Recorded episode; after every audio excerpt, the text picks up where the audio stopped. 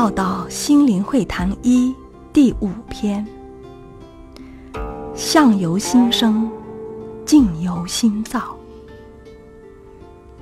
任何对治一切心的方法，都是为了降服自心自我。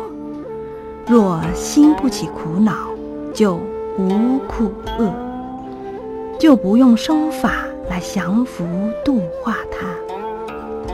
我们无法让大地都是平坦，但我们可以让自己的心是平坦的行于世间。